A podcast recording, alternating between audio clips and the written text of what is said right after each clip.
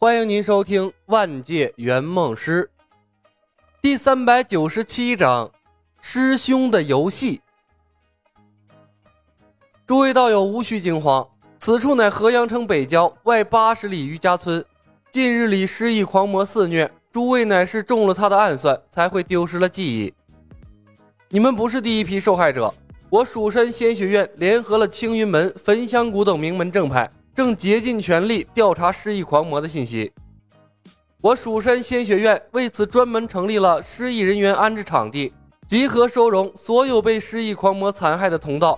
还请诸位随我前往蜀山仙学院暂时安顿养伤，在寻回记忆之时，诸位可自行离去。只要不说话，就能看到真相。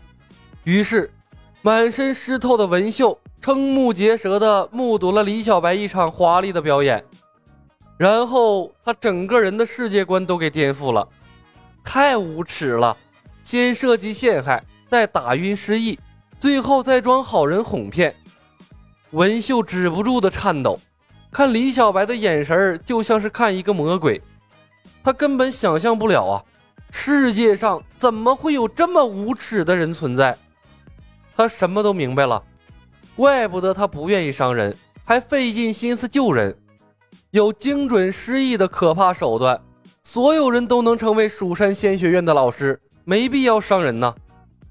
看着风辉峰的弟子感恩戴德的向李小白行礼，文秀愤怒万分，张嘴便想戳穿李小白的真实面目。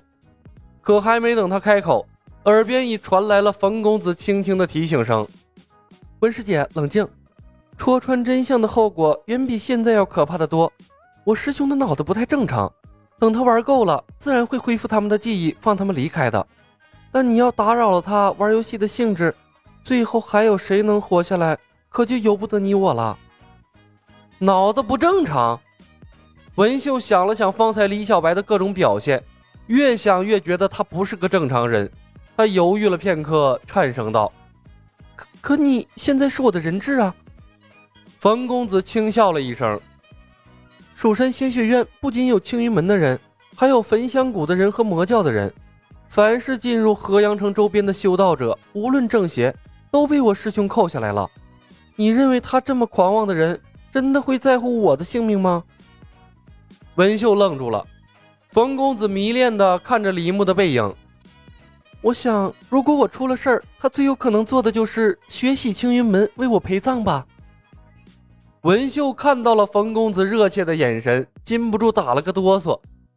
怕不只是李小白脑子不正常吧？可是你们这么干是和天下人为敌。文秀呢喃道：“就不怕群起而攻之吗？”已经不是第一次了。冯公子淡淡的说道：“早习惯了。”文秀诧异的看着冯公子，一脸问号。冯公子目的达到，自然不会再跟他多说。文师姐，你仍不准备放开我吗？我，我要亲眼见到舒长父子平安。文秀咬了咬嘴唇，倔强的说道：“在没有看到他们父子之前，我不想自己失忆。”那你还是不要说话了，不要坏了师兄的大事儿。冯公子好心的提醒，他叹息了一声：“真希望能早点回去换一身衣服啊。”身上湿哒哒的，总觉得有一股怪味儿，好难受啊！文秀臊了个大红脸，压低声音：“不要说出去。”冯公子无所谓的笑了笑，通过一线牵把刚才和文秀交谈的内容传送给了李牧。对于说师兄脑子不正常这事儿，他没有一点心理负担。古往今来，人们最害怕而且最不愿意得罪的，恰恰是实力强大。并且脑子不正常的疯子李牧用飞行奇术把众人带回河阳仙学院，钱海等人震惊李牧的大手笔，仍旧硬着头皮把所有人接应了过去，找医学院的大夫们接骨疗伤，熟络的为他们介绍仙学院的境况。文秀全程目瞪口呆，从宣传页上他想象不出蜀山仙学院的规模，只以为是个民间学院之类的场所。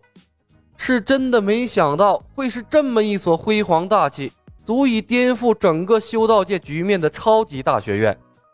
最关键的是，邪里邪气的李小白创建的这所学院，竟然看不出丝毫歪门邪道的影子。统一着装的学员们脸上洋溢着幸福自信的笑容，生机勃勃，一切都是那么的和谐美好。比起来，青云门虽然山高风险，却显得小里小气了。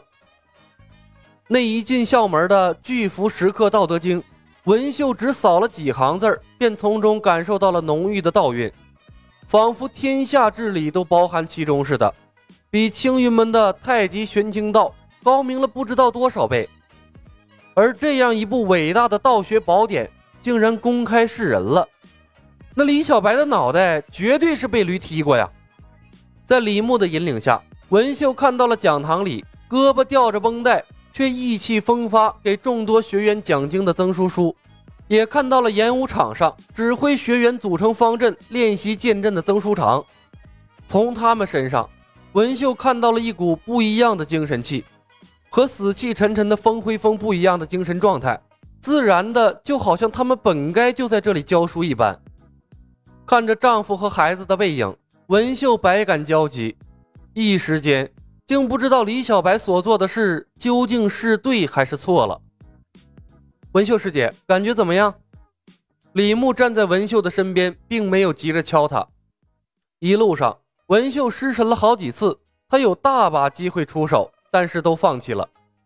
文秀已经见到了仙学院的真相，而且看起来很配合的样子，什么时候敲都一样，还能借他了解一些青云门的内部讯息。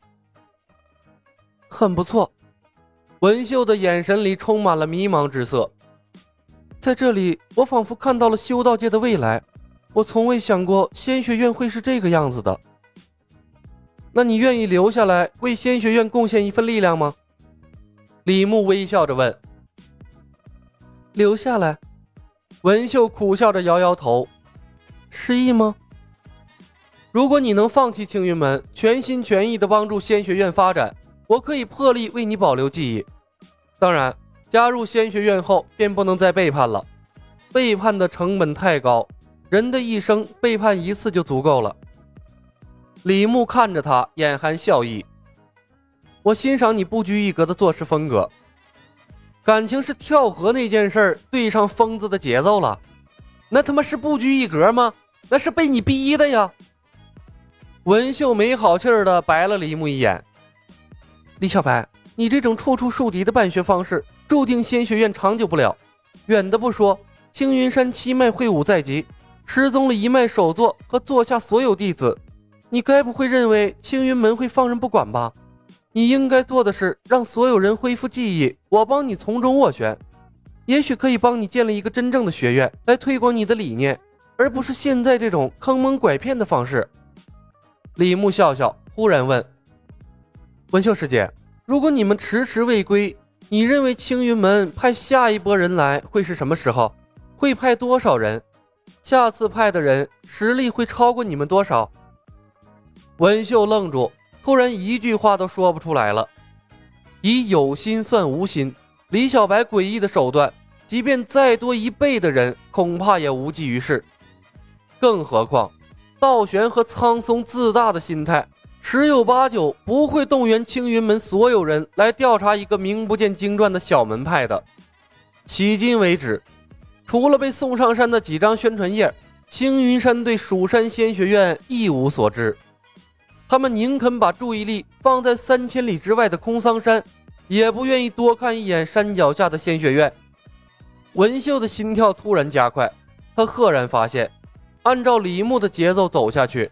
青云门会被他一点点搬空的，挖空了青云门，还有焚香谷、天音寺，还有魔教。文秀手足冰冷，一脸骇然地看着李小白，这真的是个疯子能做出来的计划吗？他真的有可能凭借一己之力改变整个修道界？想明白了，李牧笑笑，那不妨和我说说青云门的近况吧。说起来。青云门现在是我蜀山派的分支呢。本集已经播讲完毕，感谢您的收听。喜欢的朋友们点点关注，点点订阅呗，谢谢了。